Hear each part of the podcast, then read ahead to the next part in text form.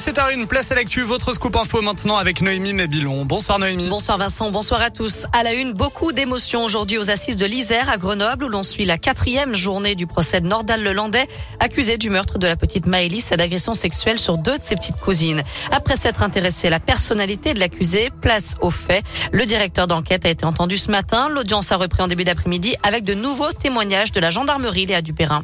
Oui, la Cour a d'abord visionné les images prises au moment du nettoyage de la voiture de Nordal Lelandais au lendemain du mariage et de la disparition de Maëlys. Deux heures au total passées à la station de lavage, dont 47 minutes rien que sur le coffre. C'est là, sur le côté gauche, que sera retrouvée une tache de sang appartenant à la fillette.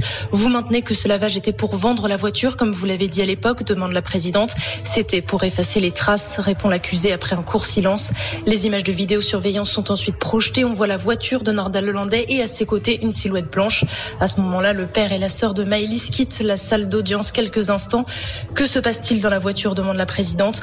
On parle des chiens, on parle de la voiture. Elle aimait bien la voiture, explique l'accusé dans son box. L'audience se poursuit avec les experts de la gendarmerie de Grenoble.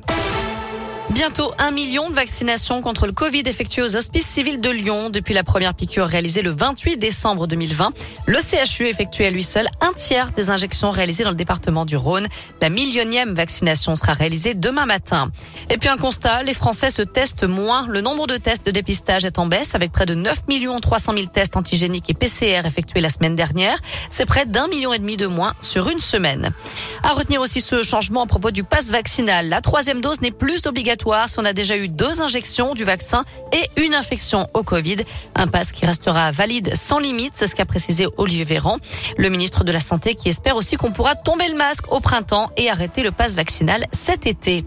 Toujours au chapitre santé, les urgences ophtalmologiques de l'hôpital Édouard Herriot à Lyon déménagent dès lundi. Le service sera transféré dans un bâtiment près du pavillon U, le temps de réaliser des travaux de modernisation du site.